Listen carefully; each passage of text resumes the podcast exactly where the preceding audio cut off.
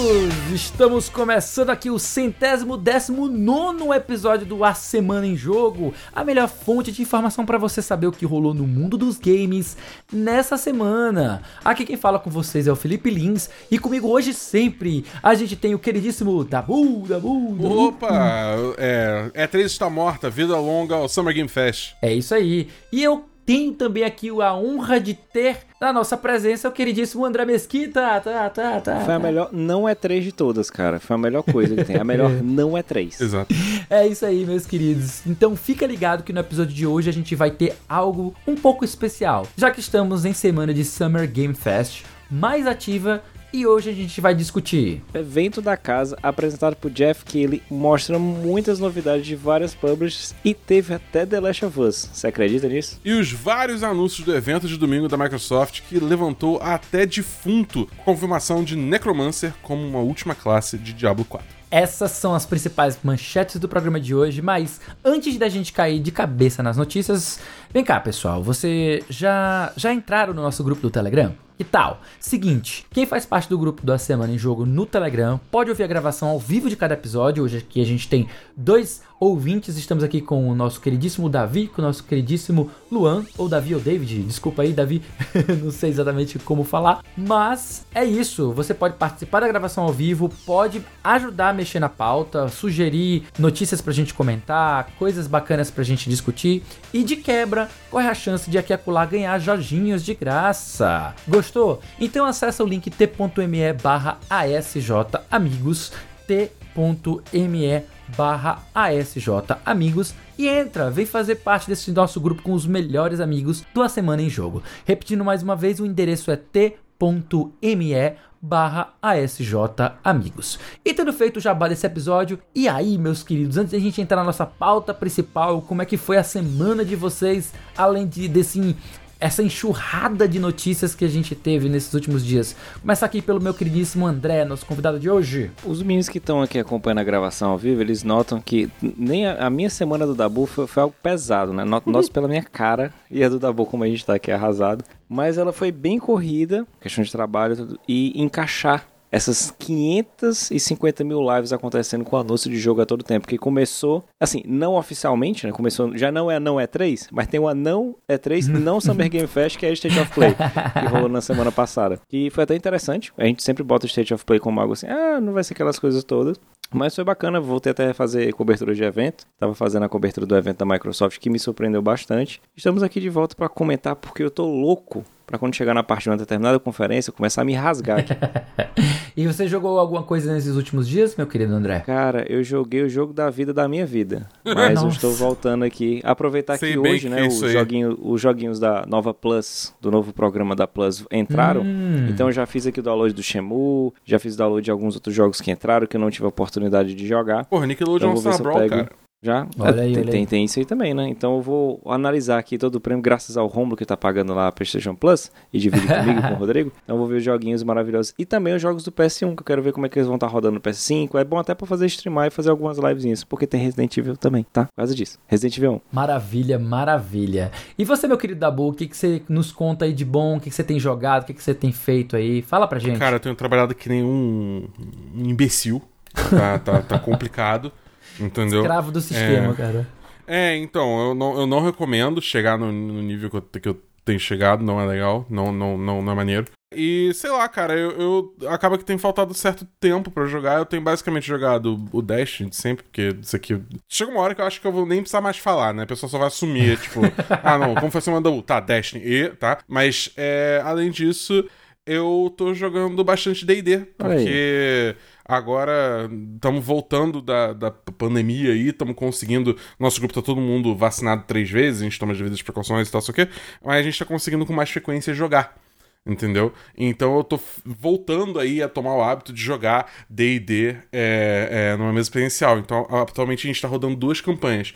Uma é o Curse of Strahd, uhum. que, enfim, quem joga quinta edição deve conhecer já de alguma forma. Eu nunca joguei Curse of Strahd, então é a primeira vez que eu tô jogando de fato. E eu tô jogando como um bardo é, Harengon. Harengon?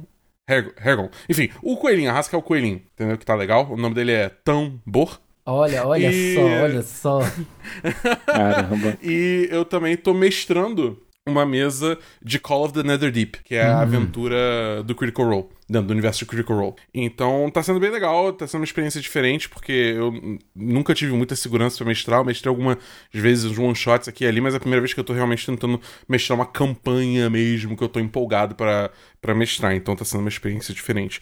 Mas é, aí é, mas essa semana estamos aí com muita, muita novidade dos joguinhos do tipo digital para falar, então, então vamos nessa. Mas antes eu quero saber o que o Felipe Lee fez com a, com a semana. Eita, nós! Essa semana eu consegui me organizar melhor nos meus horários, eu consegui finalizar joginhos, olha só que bacana. Olha só. Olha só, as coisas melhorando. Eu finalizei dois jogos pequenos, curtos, né, que foram estão no, no Game Pass. Um deles, né, é o Turnip Boy Commits Tax Evasion, né? O, o, esse tit- nome é sensacional. Esse nome é sensacional, o título é sensacional, né? Tipo, o garoto Turnip. O que que é Turnip mesmo? É, é, é Nabo? Acho que é Nabo, né? É, acho que é Nabo. O garoto é. Nabo comete, é, é, sonegação de impostos.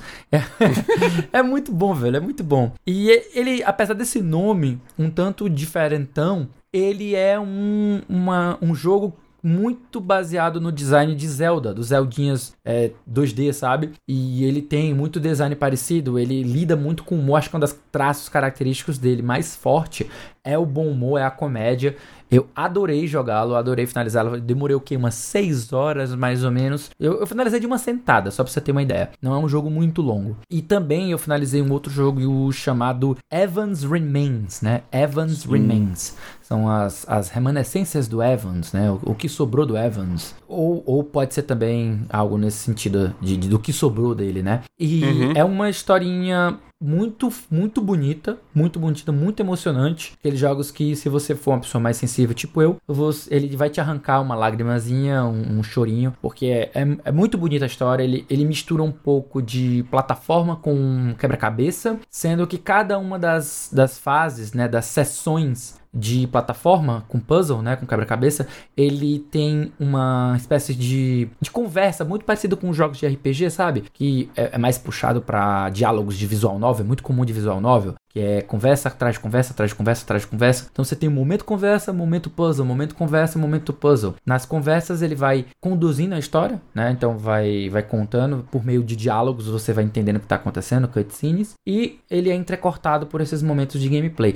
Sensacional, eu recomendo muito os dois jogos. O o Evans Remains ele não tá no Game Pass, eu me enganei, tá? Ele eu comprei ele no Steam, é bem baratinho, tipo uns 30 reais, alguma coisa assim, é bem acessível. E o Turnip Boy, ele tá no Game Pass, aproveita aí, que é um jogo muito divertido, dois jogos pra você finalizar rapidinho, ficar feliz com um sorriso no rosto. Mas é isso, com um sorriso no rosto também, a gente tem a o prazer de anunciar que a gente vai agora pro nosso primeiro bloco de notícias do A Semana em jogo de hoje.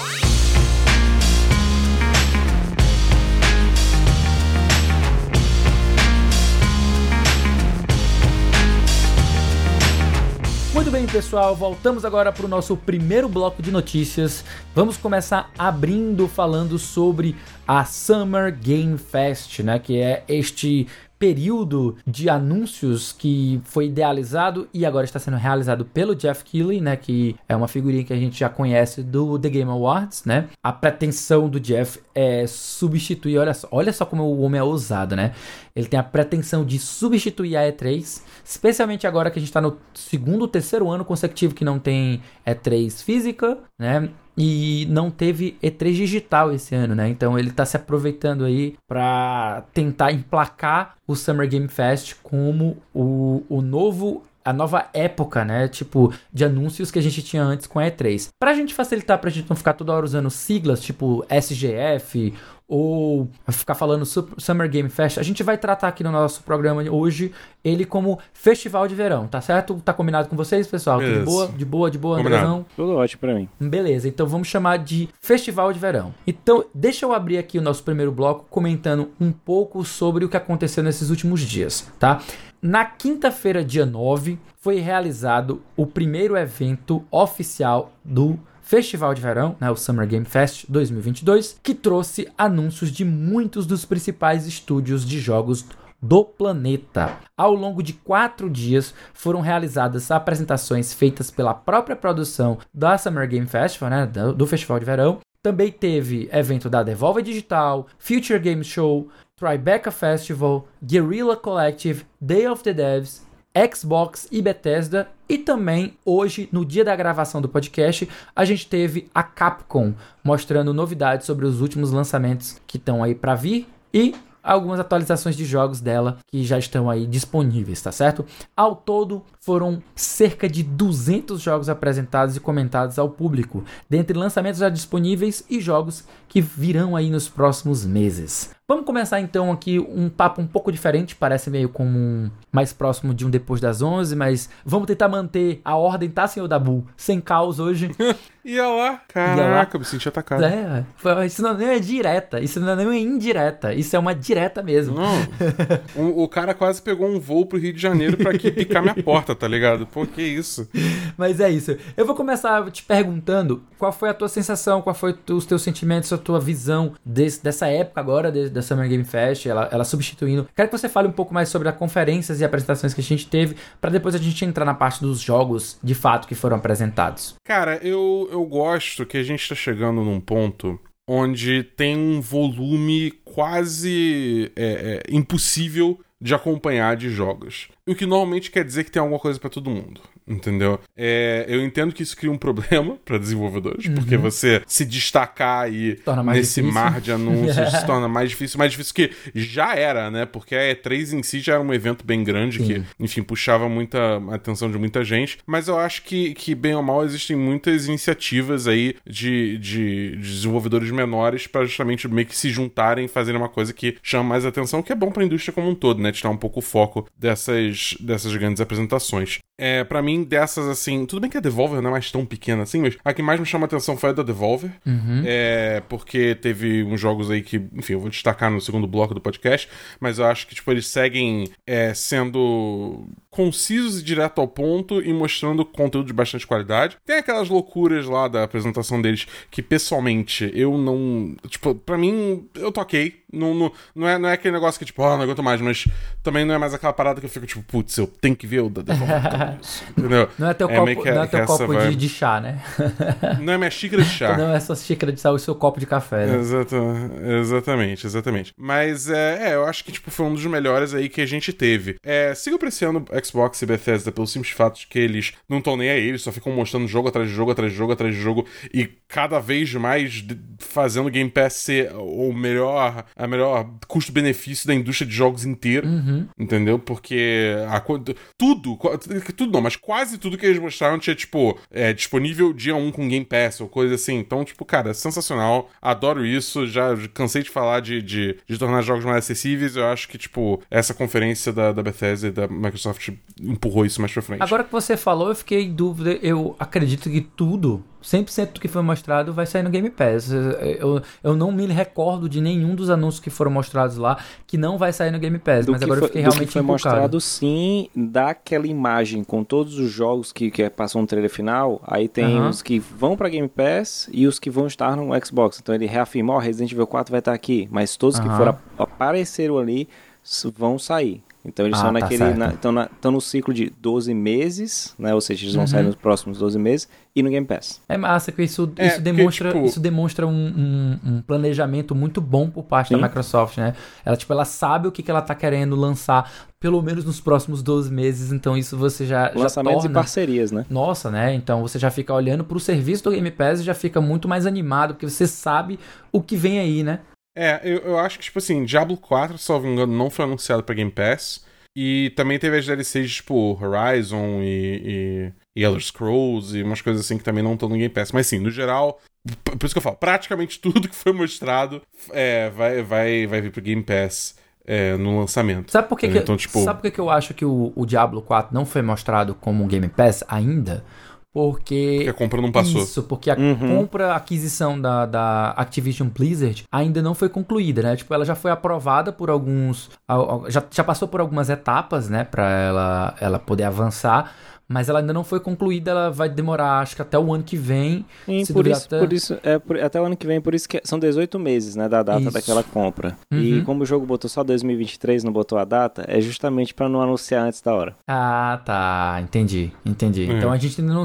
Eles ainda não informaram que vai estar, mas no momento em que for concluída a Com compra, certeza. muito provavelmente por se tratar, é, vai se tornar um título Inclusive- first party, né? E a gente sabe que tudo que é first party da Microsoft tá incluso no Game Pass.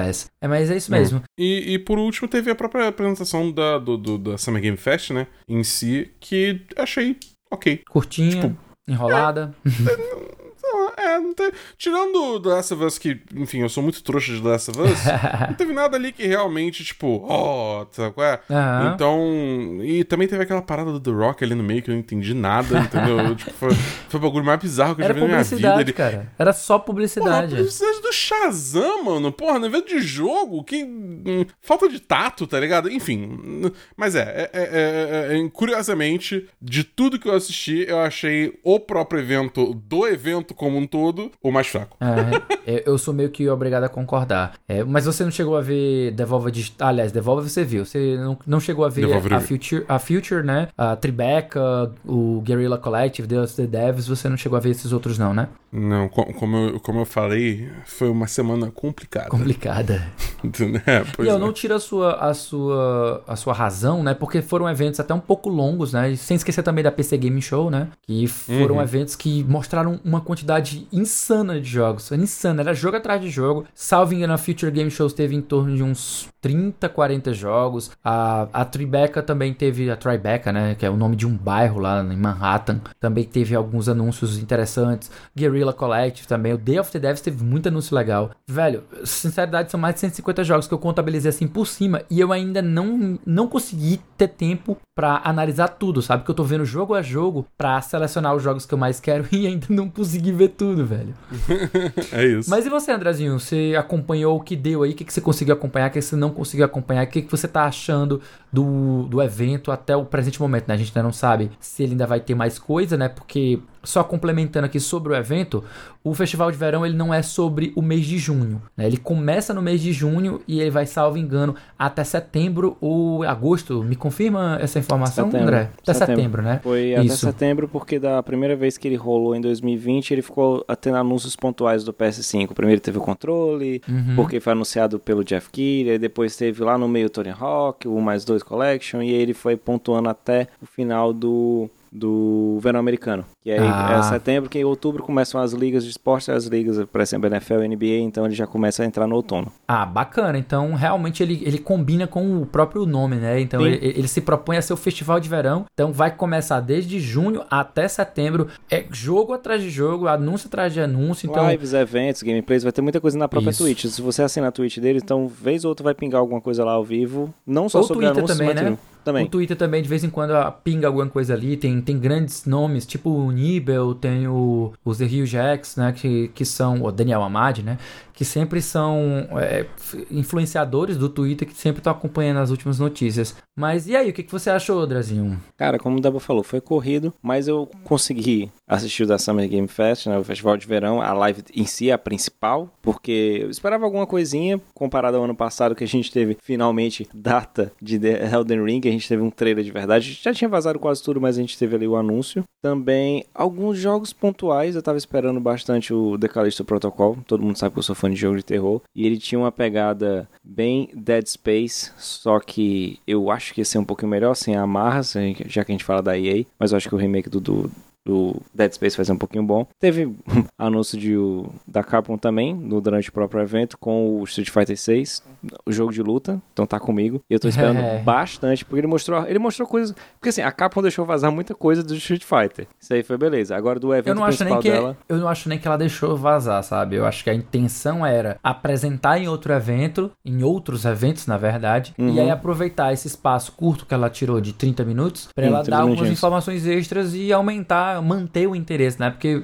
salvo engano, a estratégia da Capcom para os jogos de luta é sempre aproveitar os eventos de luta, né, como Sim. a Evo, para ela ir uh, engajando o pessoal, né? Tendo sempre é, a participação do público. O, o, o, trailer final, anúncio de personagem, o roster, tipo, vazou o roster com os personagens, tá? Mas você vai ver de verdade no último dia da EVE. Vai ter que eles sempre se encerram com o Street Fighter, então depois do torneio de Street Fighter 5, depois da luta, eles vão botar um trailer com todos os personagens. É sempre assim, isso equivale para qualquer tipo de jogo de luta. Mas como ela, tipo assim, deixou sem querer, opa, tem até aquele memezinho que o Rodrigo postou uma vez no grupo, opa, foi mal, deixei cair minha pasta no chão. E tinha a design dos 22 personagens, tinha HUD, tinha abertura, tinha tudo do, do jogo. E ela nem ligou, fez certo. Ah, já vazou? Então bota isso aqui na rede social e vai. Mas eu fiquei só meio assim, porque eu vi o Jeff brincando bastante com toda notícia que saía, ou oh, não vai ter E3, ele ia lá retweetava, botava os olhinhos. Aí, ah, estão considerando voltar E3 ano que vem, botou os olhinhos. Mas o evento dele em si, que ele roxou, não foi essas coisas todas. É como o Dabu tava falando, a Devolver eu achei mais interessante, a da Microsoft foi pancada em todos os sentidos, não só com anúncios, mas com força, olha, Game Pass é o futuro. Teve aquele anúncio que saiu, não foi na o evento da Microsoft, mas foi aquela parceria com TVs da Samsung, o que corrobora hum. com o que o, da, que o Davi falava há muito tempo, que se entrasse, começasse a ter Smart TVs, o conceito de jogo seria Game Pass. Então, eles estão entrando pesado nisso aí. E não tem como eu não falar da conferência da Capcom, porque eu tô todo rasgado aqui dos anúncios que tiveram, mas eu, quando chegar lá, eu vou falar com calma cada um deles, porque foi maravilhoso. Mas em si, foi muito bom na questão do geral, né, cara? A gente tava achando que não ia ter nada esse ano, por conta de mais uma vez não ter E3, mas foi bem ok. Eu acho que no geral foi muito bom. Pra aquela galera que tem gosto, tem, tem para tudo. Tem pra galera do FPS, tem pra galera de exploração no espaço, que teve muito jogo no espaço. Teve galera Nossa, indie, teve sim, muito, velho. muito foi, jogo foi, um, bom. Foi, um, foi uma tendência esse é, ano. Essa não vamos nem falar, não vamos, não vamos nem falar de exploração espacial, não. não de isso, terror, horror espacial foi terror, tipo... horror espacial nesse ano, 2022, era o que era mundo aberto em 2015, lembra? Não, só não só jogo de mundo aberto em 2015. Não, não só esse, esse gênero que tava em alta, mas também o de fazendinha, né? Tipo, hum. crafting, fazendinha, Cara. alteração do, do ambiente e tal. Apareceu muito jogo também nesse estilo. Foi muita coisa. E você, meu querido Lee, o que, o que que te chamou a atenção, cara? Diga pra mim. Cara, eu tava acompanhando desde o dia 9, né? O, o pessoal do Memória Handle resolveu cobrir praticamente todos os eventos. Então, já na quinta-feira, dia 9, a gente já estava preparado para poder cobrir tudo. Então, a gente começou pela pelo, a Summer Game Fest. Na verdade, até começamos antes, né? A State of Play da semana passada foi retrasada, semana retrasada. A gente já tinha acompanhado, já fez live, né? Também comentando e falando um pouco sobre as novidades. E aí, a gente se preparou para os eventos agora principais, né? Do Summer Game Fest, do, do Festival de Verão. E daí, a gente estava disponível para cobrir o evento principal de abertura, a Devolver Digital, a Future Game Show, Tribeca, Guerrilla, Day of the Devs, Xbox Bethesda, Capcom. A gente também deve pegar agora, acho que na quinta-feira, não, a gente tá gravando hoje na segunda-feira, né? Então nesta quinta agora vai ter novidades por conta da Square Enix, ela quer, quer falar algumas novidades sobre alguns jogos dela. A gente vai ter também, salvo engano, amanhã, dia 14, vai ter um, um detalhamento maior da própria Microsoft, ela vai detalhar um pouco mais sobre os outros jogos que ela apresentou. Então a gente deve estar tá cobrindo tudo isso aí. Não necessariamente eu vou estar tá com eles, porque tem dias que eu, que eu vou estar de plantão. Mas foi um final de semana muito cheio, muito intenso. A própria quinta, na sexta, no sábado e no domingo, a gente fez lives e lives longas de 5, 6, 7 horas, acompanhando tudo, comentando tudo. Então, muita coisa me chamou a atenção, tá? Sabe? Uh, acho que talvez o que seja mais proeminente é como uh, o Festival de Verão substitui perfeitamente, ou quase perfeitamente, a E3, né? A gente estava até comentando que se ela for presencial no ano que vem, que o Jeff Keighley já deu é, dicas, já deu, já deu cutucadas que ele pretende fazer ela presencial, né? A gente já começa a ter aquele feeling, aquele, aquela, aquela sensação, sentimento dia 3 que a gente tinha no passado. E isso tem vantagem e desvantagem, né? Vantagens como, por exemplo, a gente estava comentando meio num clima de zoeira, que você sentir a reação do público, sabe? Uma coisa é a gente aqui no evento digital, a gente tendo nossas reações e a gente vendo como, tipo, as coisas acontecerem sem uma atrás da outra, sabe? Outra coisa é a gente tá acompanhando o próprio público pulando, gritando, se emocionando, ou então mantendo silêncio, o cara no palco todo empolgado, caralho, eu não sei o que, não sei o que, todo mundo cri, cri, cri, cri. Cara, essas vergonhas alheias que fazem parte da E3, né? Elas estão fazendo falta, cara. A gente, às vezes, a gente usa isso até mesmo como um meio do evento se tornar um pouco meme, divertido, sabe? Ficar lendário. É, é, o evento em si, da E3, ele é lendário não só pelos grandes anúncios, mas também pelas grandes gafes, pelas grandes momentos de vergonha ali que a gente teve durante toda a história dele. Então, acho que falta um pouco disso, beleza? É, cara, acho que é isso aí. Eu, a gente tem que olhar os próximos capítulos, não tem muito mais, mais o que fazer. Tem que ver o, quais são os grandes planos de Jeff Keighley aí. Mas eu acho que, que assim, ele tem, ele tem como olhar para trás e ver o que pode melhorar para ano que vem, se for o caso, para fazer um presencial. É, então é, é, a gente meio que vai encerrando aqui nossa primeira parte do A Semana em Jogo 119 e daqui a pouco a gente volta pro segundo bloco, beleza, pessoal?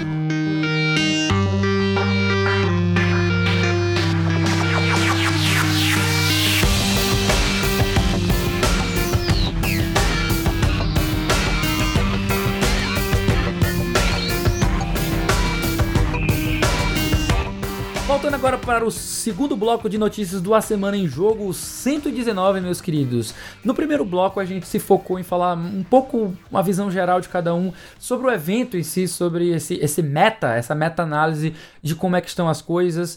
Um, se a E3 está sendo muito bem representada e tudo mais. Mas agora eu quero mesmo é saber do prato principal. Não quero mais falar sobre entradas, sobre tipo de chefe que está envolvido, eu quero saber é da comida, do prato principal. Começar aqui com o meu querido Dabu. Fala aí, meu querido, quais foram, sei lá, os cinco jogos que você ficou mais animado que foram apresentados agora no evento. E também pode, se quiser, pode mencionar algumas menções honrosas, por favor. Cara, vamos lá. Eu acho que eu vou ter que começar. Eu não vou fazer, não vou fazer suspense. Eu vou começar pela coisa que mais me animou, assim, que mais me pegou de surpresa. Eita, eita, eita lá vem que foi The Plucky Squire. Lindo, maravilhoso, Fiquei perfeito. louco por esse jogo também, cara. É sensacional, né? Foi na Zero Devolver, defeitos. né? Esse jogo, Sim. sim, foi na Devolver. Deixa eu, deixa eu pintar o quadro pra quem não viu o bagulho da Devolver, tá? Imagina um jogo que é tipo o jogo assim, começa o jogo tá uma mesa que tem um livro em cima, como se fosse aquele livro de contos de fadas, aquele livro de criança que você lia quando você era pequeno, aí o livro abre e aí tem toda uma ilustração bonita, bem naquele estilo infantil assim, legal, Lembra um pouco carismático, Zelda entendeu? também, né? lembra um pouco Zelda, correto. E aí você joga, tipo, o jogo se passa dentro do livro, tá ligado? As páginas são, assim, animadas, e aí você tem que ir andando e resolvendo puzzles, só que muda a dinâmica, tem hora que muda a perspectiva, vira meio que um jogo de luta. É bem criativo, bem maravilhoso. E você fala, tipo, é isso. Esse jogo, ele, ele tem uma estética criativa, ele tem uma gameplay diversificada, ele parece ser bem legal, eu vou jogar esse jogo. Você está vendido. Você, você fala assim, é isso, aceito, esse é meu destino. Você acha que acabou por aí? Acabou não! Porque do nada. Eu não sei se eu falo isso. Eu falo isso ou deixa a pessoa ver no trailer. Não, vou falar. Fala, então, se você, fala. não quer, se você não quer ouvir, você pula aí uns dois minutos, porque eu vou só falar bem. É. Porque acontece o seguinte: ele, o personagem principal, ele chega na borda do livro e ele pula pra fora, pra ir pro mundo 3D. Ele fica 3D, você pode explorar o mundo 3D. É, cara, é tipo assim, amigo, você já tinha me conquistado. Você não precisava de tudo isso, mas tô aceitando porque esse jogo agora parece incrível e, e- e sensacional, cara. É absolutamente incrível. Eu preciso desse jogo na minha vida, entendeu? Eu estou contando os dias pra lançar, ele nem tem data de lançamento ainda. Mas é isso, The Plucky Squire é, é com certeza é, é um dos jogos que eu mais mais, mais me, me conquistou nessa, nesse, nesse, nesse festival de verão aí. A maior sensação que eu tive quando eu vi o trailer foi de, nossa, It Takes One. It Takes One. É tipo isso, é muito isso, é muito isso É mesmo. que, fazendo a comparação aqui direitinho pro pessoal entender, o It Takes Two, né, o jogo do ano passado, foi o melhor jogo do ano passado, se eu não me engano. Sim, Jogo jogo do ano, né? É, ele tem uma riqueza muito grande de, de gameplay, né? Que ele vai modificando as mecânicas e os poderes dos personagens, até mesmo perspectiva de câmera, gênero. Cara, é um negócio sensacional. Só que, infelizmente, como o nome, o nome, o próprio nome do jogo diz, ele precisa de duas pessoas. Então, pra finalizar, pra jogar o jogo, você precisa ter duas pessoas. Já o, o The, Plucky, The Plucky Squire, ele é o que seria o equivalente ao It Takes One, né? Ele é, ele é single player, então você vai jogar só você mesmo. E nossa, as ideias que eles mostraram ali, eu já fiquei vendidíssimo, igual o Dabu. Eu tô muito no hype por esse jogo, foi sem dúvida um dos maiores destaques pra mim de todos os anúncios que foram mostrados. Agora para um pouco mais polêmico. Eu devo dizer que quando eu vi que Necromancer vai ser a última classe de Diablo 4, eu balancei. Eu balancei, porque eu, eu, eu era aquele jogador de Diablo 2 que só jogava de Necromancer que eu acho o conceito irado. Principalmente dado toda a temática Mas tu era adolescente, trevosa não? de Tu era Diablo. muito adolescente, né? Não, pô, mas, pô, dada a temática de Diablo, Diablo é trevoso pra caralho. Tu pega o necromante, tu, tipo, vai lá, mata o inimigo, e você fala, ah, agora você trabalha pra mim, seu trouxa. Pô, isso é muito irado, entendeu? Pô, isso é muito maneiro. Entendeu? Então, tipo, quando me balançou, e aí eu vi a gameplay lá que eles mostraram, né, aí eu, tipo, cara, é isso. Eu, eu muito provavelmente vou pegar esse jogo, ele vai ter cooperativo, então eu vou jogar com os meus amigos. Tem alguns poréns aí, né? O primeiro porém é Bob Cora que tem que sair, né? Por favor, vamos sair. É, e segundo que eh, nem por um caralho eu vou comprar esse jogo na pré-venda, pois eu vivi erro 37 do Diablo 3 no lançamento lá em 2010. Nossa, cara, tu- entendeu? só o nome do erro agora me trouxe lembranças e flashes do Vietnã, cara. Puta merda. Nossa, cara, pelo amor de Deus, quê? eu fiz a pré-venda do Diablo 3. 2010, 2011, Foi 2010. 2010. Nossa 2010. senhora, velho. Eu tinha acabado de Cara. concluir minha faculdade e eu tava no hype desgraçado pra jogar aquele jogo. E nossa senhora, como foi praguejado esse, esse lançamento com a inúmera quantidade de erros e o pessoal tentando logar e o jogo não deixava porque os servidores não aguentavam. Não é desgraça, velho. Balde de água fria total. Então, como uma pessoa bem calejada, eu não vou fazer pré-venda desse jogo. Mas, dito isso, eu quero jogar sim, porque tá parecendo que tá muito bom, Sim. entendeu? É, é, então, é tipo assim, vamos ver aí o que, que sai, né, dessa situação com Bob Kotick, toda a situação da Blizzard que a gente vem acompanhando aí nos últimos meses, se não quase anos já, né? Até a questão da compra É. pela Microsoft, né? Exatamente, exatamente. Vamos, vamos acompanhando aí pra ver o que, que sai disso. Mas assim, o jogo pelo jogo, pô, tá, tá, pô, me pegou, me pegou, confesso. É, outra coisa que me pegou também, Neon White. Neon White, cara. Neon White é meio que um FPS roguelike com carta Nossa! que tem um estilo muito de desenho. Sei qual é. Qual é? Eu tinha, o, nome, o nome tinha me fugido, mas eu sei exatamente qual é. Cara, achei muito interessante a ideia dele. Exatamente, eu acho que, tipo, ele tem uma, uma questão que, tipo assim, você pode. Você tem que navegar rápido por um- uma sessão de plataforma enquanto você enfrenta inimigos, só que você tem cartas de armas, você pode sacrificar suas cartas pra te dar. de- suas armas, essencialmente, pra te dar mais mobilidade. Então ele tem um- uma questão de, de, de risco calculado aí que. Eu pessoalmente achei muito interessante. O visual tá dele. lançar nossa, já, já tá O visual dele é sensacional, né? muito bom, uma estética muito única. E ele tá pra lançar aí já, tanto que tem preço na Steam. Acho que não tá nem 40 reais na Steam, ou 50 reais, alguma coisa assim. Entendeu? É, então é um jogo que tá logo ali e eu, eu, eu já tô bem animado pra jogar, porque ele realmente tenta fazer algo diferente, né? E, enfim, me chamou bastante atenção. É, algo que não tenta fazer algo tão diferente assim, mas me chamou muita atenção, foi The Last of Us Part 1. Ah, aí você tá jogando seguro. Aí você tá. seu é. coração é Ah, simples. Seu coração é não, simples, porque- né, cara? Ah, cara, porque o negócio é o seguinte, The Last of Us, ele, ele, ele, ele me, me toca aqui no coração, Aham. entendeu? É, é, então, então, tipo, quando eu vi que o primeiro tá sendo refeito, e com gráficos maravilhosos, PS5 e o caralho a 4, porra, eu falei, tipo, tá aí, tá chegando a hora Em, de em eu jogar esse português jogo de vai novo, ser o, o, o nome do jogo vai ser mesmo jogo parte 1, é? Como é que vai ser o nome do jogo em português? Vai ser a mesma É, coisa, mesmo jogo é- parte 1 mais 10 dólares. Não, é mesmo jogo parte 1 mais Botox. Mais Mais Botox. Botox, né, cara? Olha, Mais- ou mais harmonização facial, o que você preferir. Eu não vou, não vou mentir, eu não fiquei é, nem emocionado, mas tampouco eu fiquei chateado com essa história. Eu sou da turma que, cara, que legal, tem remaster remake, eu não sou obrigado a comprar, ninguém Sabe me o que eu obriga. gostei? Sabe o que eu gostei? Porque Hum. logo nesse anúncio teve vindo pra PC. Só Sim, isso. exatamente, era É exatamente essa isso que eu ia essa versão vindo pra PC. Então, ok. É, eu não me incomodo, isso ótimo. normalmente eu já não me incomodo com a disponibilização do jogo com um remake, com remaster, alguma coisa assim. Se, já, se ainda está disponível, dá pra jogar o original. Eu, eu, eu acho ruim quando eles querem empurrar um remaster um, um remake e eles não dão mais acesso ao original que já estava barato pra que eles possam cobrar agora full price novamente nessa nova, nessa nova versão. Não é o caso. Alô, Rockstar. Pois é, não é o caso. Então eu não fiquei ofendido com essa história. Eu achei interessante. Quem quer comprar, compra. Quem não quer, quem nunca jogou o jogo vai ter a oportunidade de jogar agora no PlayStation 5. E pra nós aqui do PC, né, que não temos Play, PlayStation 4 ou 5, eu, por exemplo, eu tinha o PlayStation 3, joguei o original imaginei PlayStation no 3. PS3.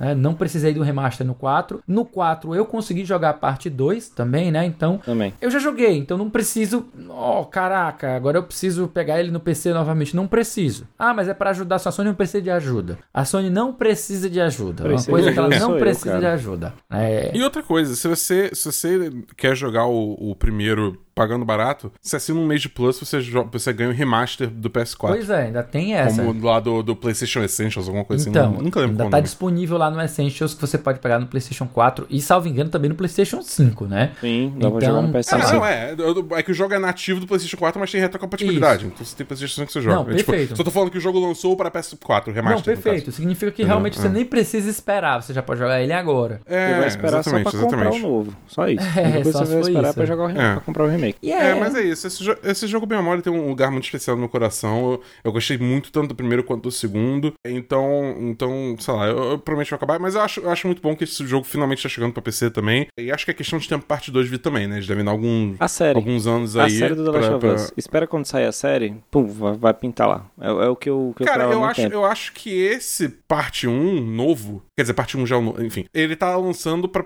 agora pra justamente bombar a série, Uhum. entendeu? Eu não acho, eu não acho que, porque não teve uma data, só falou 2023, né, ou não? Não, a- é agora. O... O remake Já é o agora? remake já é agora em O remake já é agora no final do 2022? É. Ah, Ah, tá. Bom, então ele já tava, mas, já ah, tava em certeza produção, é pra... já tava em produção Sim. tem um tempinho, né? Então não, não é... É, mas é, é- foi, foi pra gerar buzz com a série também, com certeza. Tipo, tá, tá casado aí É, esses dois. acredito entendeu? nisso também, cara. no- É, no- é ainda na janela do final do verão, é em setembro já. Entendi. Bom, é, mas falando em remake, o último jogo que eu quero dar um alto destaque aqui é Resident Evil 4. Nossa, sim. Porque, pasme, eu nunca joguei Resident Evil 4. Não, Original. não. Eu, eu eu É. também nunca joguei Nossa. o remake. Os O outros, todas Resident as Evil outras versões. 4, cara.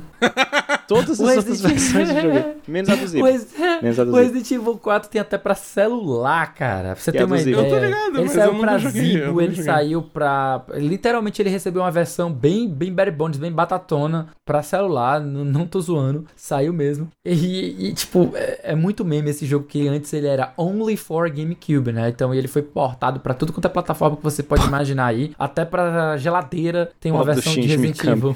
Pop do Shinji Mikami saiu É. até da capa. Mas é, mas é bom que agora eu jogo ele com uns gráficozinhos topzera, entendeu? Eu, É eu vou dizer que não só os gráficos, mas, mas também a ambientação, porque a, a Capcom ela tá chamando isso de uma reimaginação, né? Então você vai pegar Uhum. uma, uma versão superior do, do produto, talvez, né? Vamos ver o que ela vai lançar no final das É, vamos contas. ver como é que sai, Pois né? é. pois é. Porque a ambientação vai ser mais, mais, digamos, mais assustadora, mais, mais nesse sentido de vai te dar mais medo. Porque o original, ele até tenta, mas como os gráficos PlayStation 2, era 2, não era? Dois. Sério, Era. PlayStation 2 não era lá. GameCube, né, no caso, é, mas GameCube e PlayStation 2 porque ele saiu na, na mesma época, sabe? Mas como ele era um jogo que ele não tinha lá, nossa senhora, que coisa mais assustadora do mundo, o gráfico do PlayStation 2 não era. PlayStation 1 e PlayStation 2 tinha muito mais ambientação do que gráficos que causavam esse, é, é, esse medo, sabe? Agora com os gráficos do PlayStation 5, PC e tudo mais, você vai ter mais essa, essa imersão por conta do, do ultra realismo que eles perseguem, e, né? e- e também pe- pesa a direção de arte e level design. No caso do Resident Evil 4 original, o game design e, o, e a direção de arte até a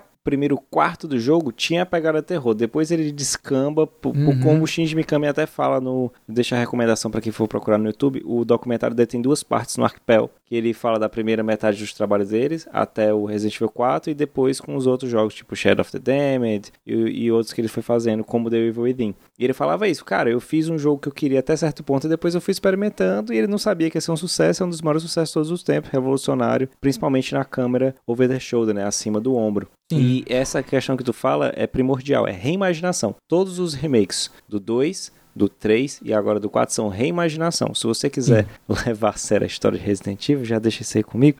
Joga o canon. O canon é só o remake do 1 mesmo que é fiel. Agora o 2 e o 3 eles mexem um pouquinho na história, então a Capcom fala: quer, quer manter a linha temporal? Vai no outro. Quer algo diferente, como você falou, com uma pegada mais terror? O remake do 2 ele trabalha isso de uma forma perfeita. Perfeita, sabe? Não, a tá- tá- ele É. trabalha de uma forma tão, tão perfeita bom, em cara. matéria de terror que quando ele saiu, ele me perdeu. Porque eu já sou fã da parte de Resident Evil com ambientação de horror, mas um gameplay um pouco menos opressivo e Mais e mais ação, ação, né? sabe? Resident Tipo, 3.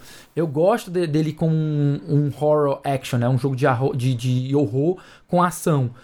E Tu curte um Resident Evil 5? Tu o curte um muito Resident bom, Evil Curto é 5? muito sim, bom. o 4 e o Então- 5 são, são os dois jogos que eu gosto pra caramba. Principalmente se você jogar o 5 com multiplayer, em co-op, né? É cooperativo. Nossa, é. o cooperativo Muito dele é muito, muito gostosinho. Você joga com a Sheva ou com o Chris. Ele tem lá as- a- os memes dele, mas é um jogo bem gostoso, bem legal. Eu gosto, né? Tipo, tem gente que não gosta. É Já o excelente jogo de 6, ação. Não, eu amei. Eu, foi o primeiro, o primeiro Resident Evil que eu joguei foi o 5. Não, já o excelente jogo de ação, 6, já o 6 eu acho que ele avacalhou um, um A tantinho. batida né? do, do, do- do caminhão com um avião, cara, o, o 6. Ele é horrível. É, eu, eu acho que a, a parte de gameplay dele, ele tem uns momentos que ele tira, te tira o controle, que bota muito Quick Time Event de uma maneira ruim, sabe? Não gostei tanto do 6. Eu gostei muito mais do 4 e do 5 do que gostei do 6. Quando veio pro 7, que que voltou mais essa pegada de Resident Evil, de terror, né? De, de horror e tal, de survival, aí já me perdeu de novo. Porque ele já passa a ser jogo de susto e eu, eu sou cagão. Eu não, não quero jogar jogo de susto. Eu quero jogar jogo de, de É, um pouco de ação com ambientação de horror. Não tenho problema com horror. Eu ver coisas de gore, cebosas, asquerosas não é um grande problema. Pra mim, realmente, o negócio é, é, é o susto. É, é você se sentir perseguido toda hora por um Nemesis, por um Mr. X. Isso, isso que me deixa travado. Meu Deus, assim, caralho, eu não quero jogar com isso aqui. Me, me, me perturba, É. me tirando o juízo, sabe? É, eu acho que é bem por aí mesmo. Eu sei lá, eu gostei muito do Resident Evil 2, eu acho que realmente tem essa questão aí da, da opressividade do jogo. É, mas eu, no geral, Resident Evil 2 e Resident Evil 3, os remakes, eu, eu achei sensacional. Então, pô, eu tô muito animado pra jogar o 4, entendeu? Que vem aí o remake de Resident Evil 4, vou jogar com certeza. É, e, enfim, vamos, vamos ver que- pra onde a franquia vai daí pra frente, né? Porque é isso, pra mim é tipo assim, eu joguei o 5, eu não quis pegar o 6, porque tudo que eu vi me deixou desgostoso. Aí eu joguei o 7.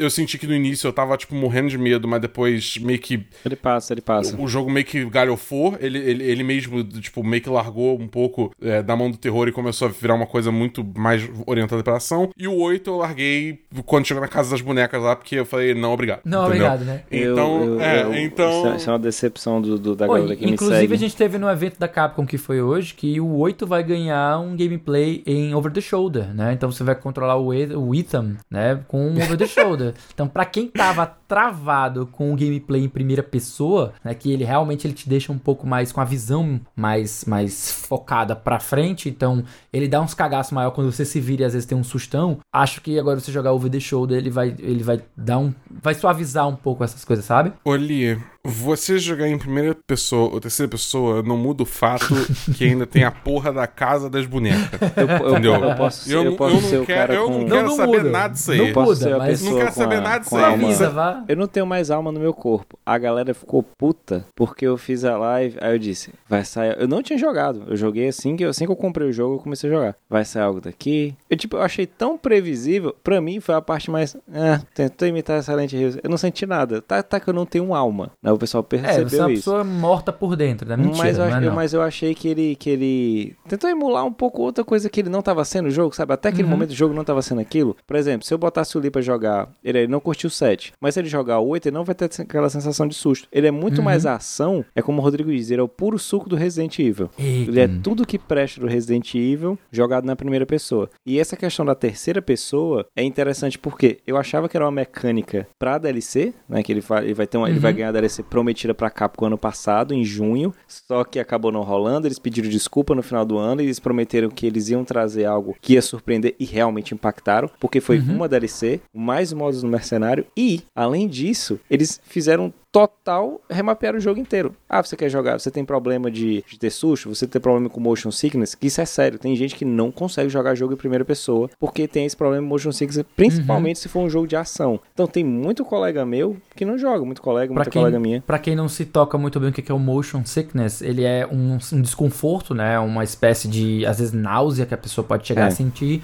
por conta do movimento do que que o pessoal chama de, de head bob, né? Que é aquele movimento É. da câmera é, balançando pra esquerda, pra direita, pra cima e pra baixo que acontece nos jogos de primeira pessoa, que é justamente pra simular como se ela estivesse dando passos, né? Então esse movimento da câmera toda hora rítmico, ele causa uma sensação que às vezes é nauseante. Similar ao que o pessoal sente em navios, né? Que É, fica o sempre balançando. mareado. Mareado, eu também, é, e também é. se eu não tive, tá? Isso é informação, também nunca senti isso aí.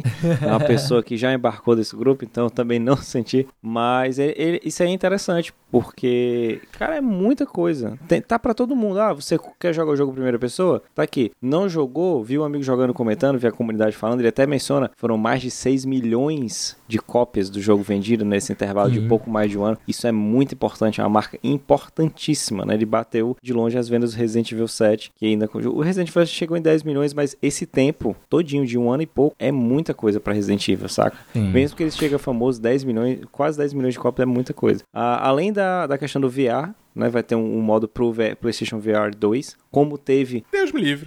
Deus me livre. Ah, isso é, é- é isso, me é isso mesmo que eu, tipo assim, se, se em primeira pessoa já é um negócio de, de dar muito cagasto, imagina em VR, cara. Em VR, sentindo as A coisas. parada é jogar- de Eu, jeito eu, achei bacana porque Jamais. te dá três modalidades para jogar é o mesmo jogar em jogo. VR em terceira pessoa, Sim. entendeu? É- esse- essa é a parada. Mas, mas é importante, imagina aí, cara, você tem um jogo, você pode jogar de três formas diferentes. Isso é muito legal. A Capcom chegou, ah, você pode jogar do jeito que você quiser. Tem, quer testar em primeira pessoa? Tá aqui. Ah, não quer? Quer jogar normal? Tá aqui. Ah, você não gosta desse modo? Tem outro aqui. Isso foi bastante interessante. Eu curti também porque foi uma conferência curta. Então, gostei do gameplay de Exoprimal. É um jogo que é meio nada a ver. Nossa, é. Mas se você jogar com a galera, com os amigos, ele tem a cara de ser bastante divertido. Eu tenho certeza que eu jogando com o Romulo, com, com os meninos, eu vou me divertir horrores. Não, eu, eu vou me divertir. Também acho que eu vou me divertir horrores. Inclusive, eu tenho vontade muito de jogar. E só que é aquela coisa: é um título que se vier no Game Pass, eu jogo. Se não, Não, vier no com Game Pass, certeza. dificilmente eu vou comprar, cara. comprar de jeito nenhum, mas sair no Game Pass ou numa promoção, ou então nesse novo formato da PlayStation Plus que tá, tá, começou a figurar hoje, de boa. Jogo, De boa, tran- né? jogo tranquilamente, porque ele vai gerar muita diversão ali. Dabu, Hum. me diz assim, mais uns cinco joguinhos que você eh, curtiu agora, rapidinho, só mesmo pra citar menções Rodada honrosas. relâmpago, rodada, Rodada rodada, relâmpago. relâmpago. né? Tá, então vamos lá. Skate Story, jogo de skate com uma pegada meio flow maravilhosa, quero muito jogar, adoro Uhum. esse tipo de jogo. Angerfoot, basicamente Hotline Miami 3D. Também da Já Devolver, adorei. da Devolver também, né, os dois, né? Da Dev- ambos da Devolver, Uhum. ambos da Devolver, sim. É, Cuphead, The Delicious Last, Last Course. Eu nunca zerei Cuphead porque eu sou ruim, é, mas se você eu quiser, ainda assim eu pode tenho tentar vontade. multiplayer. Se você quiser, eu posso jogar com você, tentar jogar multiplayer pra ver se a gente consegue finalizar. Eu finalizei ele sozinho, mas eu confesso que foram três horas Porra. só no Diabão. O Diabão foram três horas É. tentando. Três horas. Carteirinha gamer tá aí, Tá, torando. tá, tá torando, tá. Não, é, eu, eu- cara, eu empaquei no, no trem. Fantasma. sim, sim, sim. Entendeu? E- mas enfim. é chato. aí- mas é, é chato. Mas aí eu quero jogar esse DLC porque esse DLC parece ser incrível. Tem a Chalice, tem a Cálice também, que vai ser muito maneiro. E enfim, quero jogar. Metal Hellsinger, jogo. É tipo Doom, só que com ritmo. Uhum. É, é- é- essa é a melhor que eu posso fazer. E tem o, o- o- o- vários vocalistas diferentes, incluindo o vocalista System of a Down ali metido no meio, cantando junto quando você joga. Então parece ser um jogo metaleira incrível. E por último, American Arcadia, que é tipo. E se o, o, O Inside. a, a vida de. não é nem Inside, eu pensei mais em, em, é, o show de Truman. Ah, tá. Não, eu tô, dizendo, eu tô pensando em matéria de gameplay. Ele me lembrou o Inside, me lembrou o, o Limbo. Ah, ok. Entendeu? Justo, justo, justo. né? É, pra mim, pra mim, em termos de- mas aí em termos de narrativa, é tipo assim, e se fosse show de Truman, só que, tipo, expande, tá ligado? Sim, sim, sim. Tipo, é, é- é meio que isso. E, e, enfim, são esses jogos que mais me chamaram a atenção. E você, meu querido Andrezão, eu sei que a gente já invadiu um pouco o momento da Bull pra gente comentar um pouco, que não vejo problema nenhum, até porque a gente Não, é, aproveitou pelo amor de Deus. alguns, alguns jogos também a gente curtiu. É, me fala um pouco mais um, de, de alguns jogos que te chamaram muita atenção, por favor. Aí eu gosto de chamar a atenção o evento da Microsoft que me surpreendeu de cara foi pelo menos um trailer de Silk Song e que agora a gente sabe que sai nos próximos Cara. 12 meses. Então já é uma noção. Cara. Tá bom. Desculpa, deixa eu só comentar. Eu achei sensacional quando rolou o trailer de Silk Song. Eu falei, caralho, A data. incrível. A gente tá, tipo, anos esperando a porra do trailer de Silk Song. Pra gente estar mostrando o trailer, é porque agora vai ter uma data. Não teve data. Tudo bem que, tipo, ah, não, vai lançar nos próximos 12 meses. Mas, tipo, porra. Esse tempo todo esperando, não podia botar Eu, uma eu, porra eu, eu data, gostei tá porque ligado? toda Nintendo Direct tinha uma galera que gosta muito de mim que botava que ia ter Silk Song. Eu achei lindo e maravilhoso ele ter aparecido Nossa, no evento é. da Microsoft e mais. Game Pass. Acabou, Importantíssimo acabou o lembrar meme, isso. É. cara. E, e era muito comum, exatamente mesmo. O pessoal dizer toda a Direct, o pessoal, eita, vai ter É. Shadow Drop de Silk Song. Ai, meu Deus do céu. já era meme, já há um tempinho já. E realmente foi uma grande surpresa, né? É, tirando esses joguinhos É. aí que eu já mencionei do Resident Evil, o Callisto Protocol lá em cima, também o Ravenlock eu achei sensacional a Gostei arte desse jogo. também. Ele me lembrou joguinhos de plataforma ali do PS2, tipo, Não sei se tu jogou, eu acho que já, o Máximo, tu lembra? Que é da Capcom também? Sim, Máximo vs The Army of Zin. Isso, aí são dois jogos. Aí ele me lembrou meio que aquela pegada meio cartunesca. E a Sim, arte é sim, sim. fenomenal do jogo. Você pega meio que um pixel art, um, cara, um mundo rico, colorido e bonito. Também gostei de High on Life, que é da mesma galera que fez o Rick and Morty, que as armas conversam com você. E aí o cara pega a, a- a faca, é, eu sou o knife. Aí depois tem um trem o cara bota na faca. Eu achei muito bacana a ideia de você ficar conversando com seus equipamentos, você ir trocar. Muito massa esse jogo também. Redfall, tá bom, eu vou aqui, Tonho, eu estou lhe defendendo. Porque eu achava, porque o primeiro trailer que a gente teve ano passado, logo após a compra, foi. Ah, vai ser um jogo. Aí todo mundo achava, hoje já, já é mais um jogo, tipo assim, é. Que, que isso? Mais um jogo genérico? É. Só que quando eu vi o gameplay,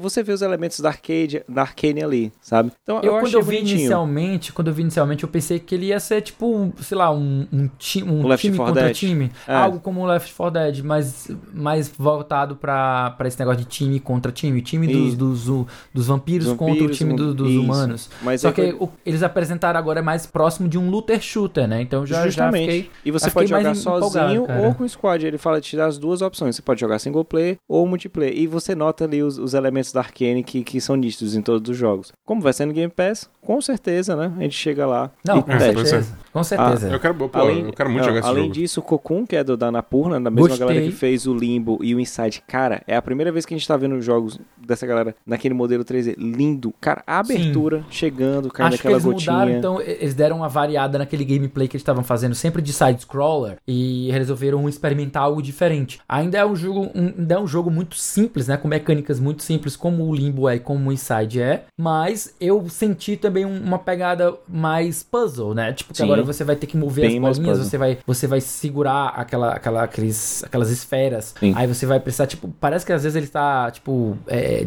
fazendo que nem basquete, tá, tá enterrando a bolinha É. no- na- nas, na- nos- nos- nas argolas, né? Que ele tem que jogar dentro e destravando puzzles. Eu achei bem legal, uma proposta bem interessante Maravilhoso, também. cara. De tudo, direção de arte, o gameplay. Você sabe que é bom. Quem nunca jogou Limbo Inside, procura lá pra jogar e com certeza esse jogo, eu, eu, eu garanto que vai ser muito bom. Benedict Fox também, cara, eu adorei a temática. Ele tem uma pegada meio Metroidvania, com investigação, uma temática meio Lovecraftiana. É tudo que eu gosto. É o, é o suco do jogo que eu quero jogar. Tem todos os elementos de joguinhos que eu curto. Além disso também, não tem como mencionar eu aqui vendido, um japonês vendido, de JRPG, Persona do Game Pass. Cara, Persona 3, 4 Finalmente vou jogar. e 5 no Game Pass, por favor, isso, isso- assina, assina. Quando sair, nunca assinou, assina pra pagar aqueles 5 reais e joga. Divirta-se. Porque é uma coisa que eu achei. Eu tinha o PS2, tinha o PS3 e o PS4, mas eu achava ruim porque não comentar com a galera que tinha no Xbox. E o do PC. Então, cara, são jogos maravilhosos. Pelo amor, principalmente Persona 5. Não, e eu acho maneiro que o Persona 5 que tá vindo pro Game Pass é justamente o Royal, Sim, né? ah, são as melhores o- versões. É o As Golden, melhores versões. a versão do PSP, do, do eu não sei Persona te 4. dizer, eu não sei se dizer se é as melhores versões, porque as versões o- completas. o- é porque o, o, o Persona 3, eu vi algumas pessoas comentando que existe uma versão mais bonita com os, os assets originais, que na verdade eles portaram a versão é, do PSP, né? É, não, a porque versão do PSP tem umas portátil. coisinhas a mais. É porque assim, saiu o Persona 3, depois saiu o Uhum. Persona 3 Fest, que ele adicionava uns elementos no jogo. Aí você poderia fazer o quê? Você pegava a sua gravação na época ali, tempo- tempos antigos, né, cara? Ninguém sabe o que é isso que a gente tá falando agora. Pegava a gravação do seu memory card, colocava lá, e você já dava load naquela parte lá do final do jogo pra poder jogar esse conteúdo extra. Então essa versão que vai estar aí no Game Pass já é a completa do 3, é o Golden, que já é a completa do Persona 4, e a Royal, que é a completa do Persona 5. Excelente. Parafraseando e dando RT do que o Felipe Lins falou, o que que a Atlus tem vergonha do Persona 1 e do 2, cara? Bota logo tudo na porra desse Game Pass, Não, pelo eu amor acho- de Deus. Cê- a, a gente reflete um pouco sobre isso. É muito provável que o seguinte: o Persona se tornou famoso pela essa esse dia a dia, né? Você ter Sim. esse dia a dia pra você brin- é, conversar com as Ele, pessoas. ele é um simulador de relacionamentos. Isso, ele tem uma parte dele. Uma parte dele é relacionador de movimentos, de, de relacionamentos, né? E a outra parte dele é a exploração de dungeons que tem combate e tudo mais. O combate dele é muito, ba- muito bacaninha também, baseado no, no Shin Megami Tensei, né? Que é a franquia original, a, a série original. E daí ele faz um pouco misto dos dois. As pessoas só conheceram ou passaram a amar Persona por esses aspectos. E o Persona 1 e o Persona 2, eles têm uma fórmula diferente.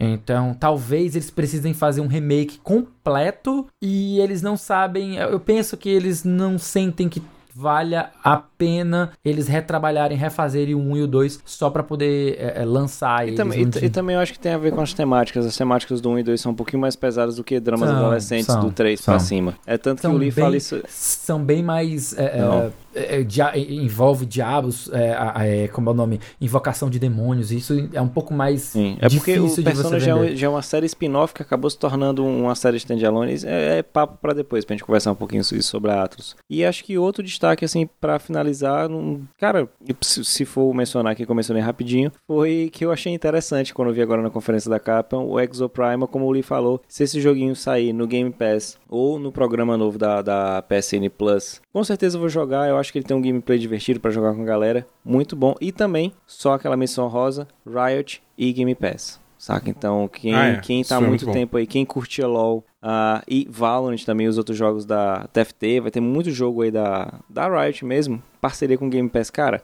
todos. Eu tava falando aqui em off, né? O Lee falou, cara, eu jogo LoL desde 2009, não Desde tenho 2009. todos os campeões. Mas agora, se eu assinar com o Game Pass, chego lá logo, tenho direito a todos os campeões. E é É como bom. o Rodrigo falou lá na live. Isso é muito bom pra quem nunca jogou. Eu joguei muito pouquinho lá em 2009, 2010, porque, enfim, era o hit. Mas pra quem nunca jogou, você já vai ter acesso a todos os personagens. E pra quem já tava parado, quer voltar ao jogo, vai estar lá. Lembrando que o LoL, tá? O League of Legends, esse aí é parceiro pra você jogar no PC. Isso você não vai jogar no seu Xbox, tá bom? Isso é importantíssimo relembrar a galera, porque tem gente achando que vai poder jogar LoL agora no Xbox. Não, calma. Não, calma, é. Calma, calma, calma. Você já tem todos os campeões. Você não vai ter Apesar todos os de seus que- também, né? Vale Apesar de dizer. que também essa parceria vai, vai pegar também o Wild Rift, né? Que é a Sim. versão pra celular e que futuramente Vai ainda sair. não. Ela vai sair para os consoles. Ah, Por, futuramente. por é. regiões. Ele vai É. já ir, lembrando que não vai sair de uma vez, ele vai sair por regiões. Europa, Ásia, América do Norte e por último na, vai ser a nossa aqui na América Latina e do Sul. É, vale lembrar também que Valorant vai desbloquear todos os agentes, mas também é só PC. Mas e você, Eli? Fala teus destaques aí pra gente. Olha, a gente meio que já fa- fez um bem bolado aqui, cada um trouxe os seus e eu também tenho alguns que eu comungo junto com vocês como os meus destaques, né? especialmente o Resident Evil 4 Remake, né, que era algo que eu que eu estava não, tipo assim, os rumores já apontavam pra isso, eu não fiquei impressionado porque já tinha muito rumor, só não tinha o oficialização, né? Eles, eles oficializaram, eu fiquei bem satisfeito. Tem jogos que apareceram em todas elas e como eu falei pra vocês, eu ainda quero ver todas elas, catalogar tudo, eu quero colocar no wishlist do meu Steam tudo que, que foi apresentado e que eu gostei, sabe? Só que dá trabalho, porque como eu falei, são quase 200 jogos que apareceram, então pra conseguir ver o trailer de 200 jogos pra selecionar os que eu quero, ainda vai levar um tempinho. Mas assim, Sem contar que tem muita coisa que nem tá listado ainda. isso, né? tem muita coisa que não tá listada, que é só pra 2023. Tem coisas, na verdade, que É. reapareceram, né? Que já tinham aparecido antes e em outros eventos, em outros momentos, que voltaram agora nesse momento. Mas eu vou destacar aqui também pra vocês o Escape Academy, que é um que saiu na Future Game Shows. Gostei do nome. Ele é literalmente o que você imagina que ele seja, uma academia de Escape the Room. Ele, Incrível. ele vai ser justamente a ideia. Eu vi um, um papo inicial com os desenvolvedores. Eles trabalhavam muito desenvolvendo eh, salas de RuneScape. E com a pandemia, essas salas começaram a ficar completamente eh, inviáveis, né? Não tinha como você receber pessoas para poder fazer um escape the room num ambiente físico. Então eles passaram a, a produzir versão digital ou um jogo digital com essa ideia. Então, é- esse é o produto que eles criaram, que é esse Escape Academy. Tá? Vou falar aqui rapidinho dos outros também, porque nenhum deles é tão longo assim, tão, tanta coisa pra gente falar, porque são ideias novas, tá? O outro que eu fiquei muito, muito animado foi o Pentiment. O Pentiment, ele apareceu na conferência da Microsoft. Muita gente não reparou nele porque achou ele, sei lá, com cara de jogão indie e não prestou muita atenção. Mas quem não prestou muita atenção e quer entender o que, que é, o Pentiment ele é um projeto do Josh Sawyer, que é um desenvolvedor muito famoso da, da salvo engano, da Obsidian, da Obsidian Entertainment, certo? Que- É, o jogo é da Obsidian. isso, o jogo da Obsidian, exatamente. E ele queria fazer algo na pegada do Disco Elysium.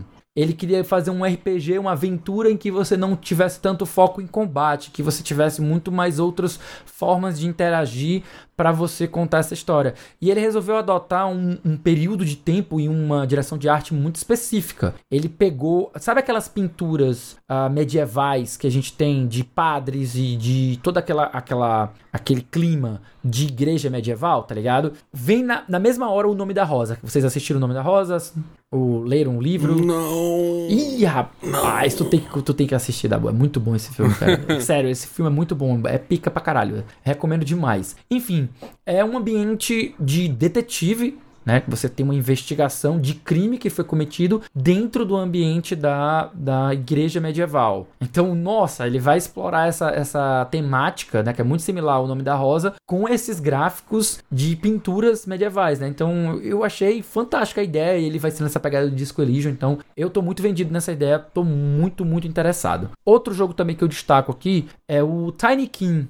É, o Tinykin existe um janela indie do pessoal do Nautilus que eles fizeram acho semana passada sobre esse jogo. Eu não sei nem como explicar muito bem para vocês qual é a vibe do jogo, mas eu só vou dizer uma coisa. Dabu, você que se interessou pelo o é, Squire, ah, sempre foge o nome do jogo, The Pluck Squire. The Pluck Squire, Você que isso. se interessou pelo The Pluck Squire, dá uma olhadinha no Tiny King, que eu acho que você vai curtir também. Ele é baseado, ele, ele é uma pegada meio Pluck Squire, mas um pouco também com Pikmin da Nintendo. Eita porra, ok. Dá uma olhada. okay, já, okay. Eu, eu, acho que eu capturei a sua, a sua atenção, hein? Não, eu vou, vou, vou dar uma procurada. Então, dê uma olhada nele que ele é um jogo muito interessante. Tiny King também foi um destaque que eu destaco aqui, que apareceu na, na, na nas das inúmeras conferências aí que eu nem sei mais qual foi delas.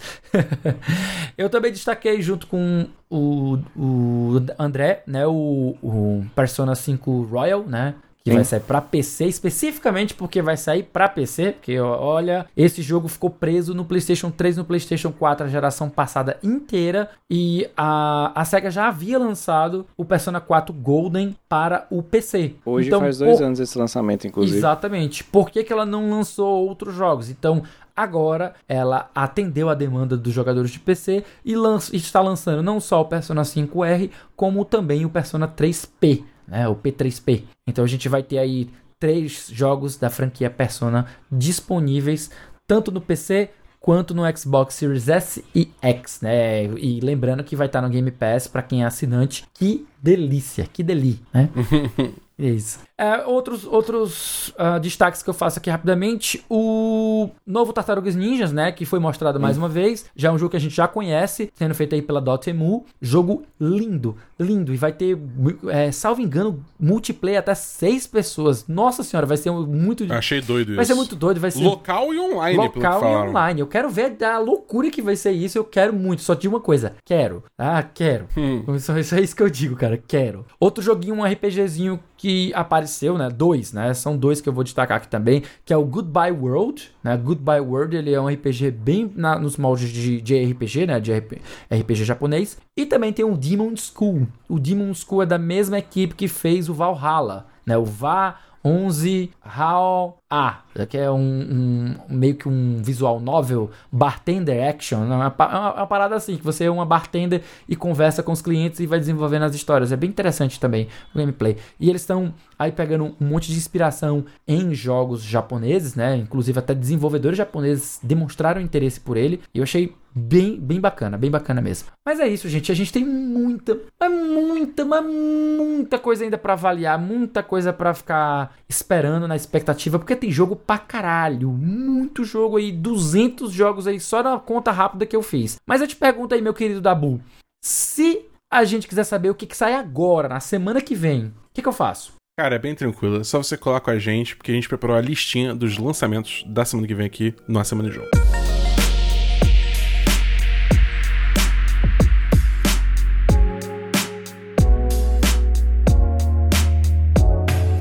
Muito bem, pessoal, agora para os lançamentos da semana, semana de 13 de junho até o dia 19, tá certo? A gente tem aqui alguns dos jogos que a gente já comentou, começando no dia 16, tem aí o First Person Action que o Dabu comentou que ele tá hypadíssimo, que ele está ansiosíssimo por ele, é o Neon White, tá certo? O primeiro Bora, lançamento. time. Bora time, bora time. Saindo para PC e para o Nintendo Switch, primariamente, quem sabe no futuro pode ser portado para as outras plataformas. No dia 16 também temos sendo lançado Redoubt 2, um jogo de corrida saindo para PlayStation 5, Xbox Series, PlayStation 4, Xbox One, PC e Nintendo Switch. Ainda no dia 16 a gente tem saindo exclusivo para Só, só uma coisa, vale dizer que esse Redout 2, ele é basicamente F0. É, Então, tipo Então? assim, é, eu tô, eu, tô, eu tô olhando esse jogo bem de perto, eu achei que você ia comentar isso, por isso que eu fiquei quieto. Mas ele é basicamente F0, então eu tô acompanhando ele bem de perto, só esperando ele sair pra ver se eu vou, vou jogar ou não. Mas pra quem tá faminto pro F0, fica aí a recomendação. Dabu só no hype, ele é o homem hype essa semana, né não? Né, maluco? Tá louco, tá maluco. Dia 16 também nós temos saindo exclusivo para o PC o jogo Skeleton Crew, que é um jogo de plataforma. Eu, acho, eu achei a arte dele muito fofinha, muito chamativa. Quero dar uma olhada nele também para saber se eu vou curtir. No dia 16 ainda e por último, né, no dia 16, saindo o já mencionado e aguardadíssimo por todos Teenage Mutant Ninja Turtles Shredder's Revenge ou Tartarugas Ninjas. A vingança do. Como é o nome do Shredders em português? Você lembra, gente? É, o Destruidor. Destruidor, é, né? Ra é, falar ralador de É sacanagem. ralador, é sacanagem, né? a Vingança do Destruidor. É isso mesmo, um jogo de luta no melhor estilo beat'em up aí pra quem é fã desde a época dos anos 90, 80, chegando para PlayStation 4, para Xbox One, para PC e para Nintendo Switch, né? E aí todo mundo sabe que quem tem o PlayStation 5 e o Xbox Series S e X vai ter acesso pela retrocompatibilidade. Por último, no dia 17, a gente tem saindo para os consoles, depois de ter sido lançado para o PC, o jogo que é um RPG Omori, né? Saindo para PlayStation 4 e para o Nintendo Switch. E é isso, pessoal. Além dos jogos da semana, esse quarteto aqui do A Semana em Jogo tem mais um monte de conteúdo para vocês ficarem ligadões. Toda sexta-feira tem episódio novo do Vale a Pena Jogar com o nosso queridão, o Davi do Bacon, trazendo uma review de jogo que ele acabou de zerar. E de segunda a sexta você pode acompanhar o arroba Bernardo Dabu, cara, o Bdabu na Twitch, a partir das 18 horas para jogar. Olha só, Destiny 2 junto com ele, além de vários outros joguinhos. É só acessar twitch.tv barra Dabu. Isso mesmo, lá no Spotify você também encontra um monte de conteúdo produzido pela galera do Cast Pushing, o podcast com aquele já conhecido papo catedrático sobre videogames. E para finalizar, você pode acompanhar também mensalmente as lives, podcast e demais produções do Lee em conjunto com a galera do Memória Random. Só buscar por Memória Random com M no RAM nas plataformas de podcast, na Twitch e no YouTube também.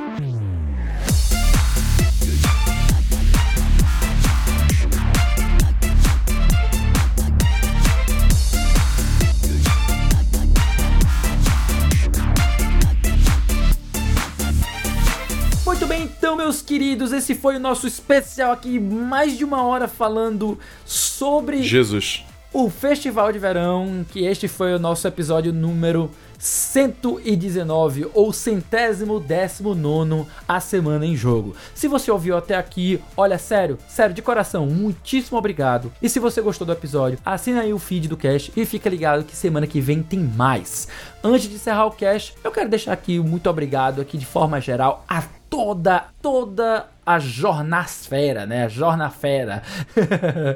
Brincadeira, gente. Eu quero deixar uma- uma- um agradecimento muito especial a todo mundo que se dedicou a cobrir e a trazer é, resumos e informações de tudo que rolou nessa edição do Festival de Verão ou Summer Game Fest. Eu queria deixar aqui em especial um agradecimento ao pessoal do Game Lodge, né, um site de onde eu peguei a maioria dos resumos. Eles têm resumo de quase todas as conferências, então vale a pena dar chegada lá e conhecer Game Lodge, tá certo, pessoal? E, claro, deixamos aqui o convite mais uma vez para quem quiser entrar no nosso grupo do Telegram e trocar uma ideia mais direta com a gente da Semana em Jogo, conversar sobre esses lançamentos, dizer o que, que gostou, eh, pedir informações, pedir indicações, tu- tudo que a gente puder conversar com vocês, a gente conversa. Basta vocês acessarem o link t.me barra ASJ Amigos. Estamos esperando vocês por lá. E para finalizar, que tal seguir a gente nas redes sociais? Você me encontra na Twitch, no Twitter, no TikTok e no Instagram como arroba BEDabu. Você me encontra no Twitter e no Instagram como arroba André X Mesquita. Você pode me encontrar facilmente no Twitter como arroba o Felipe Lee. E no mais é isso.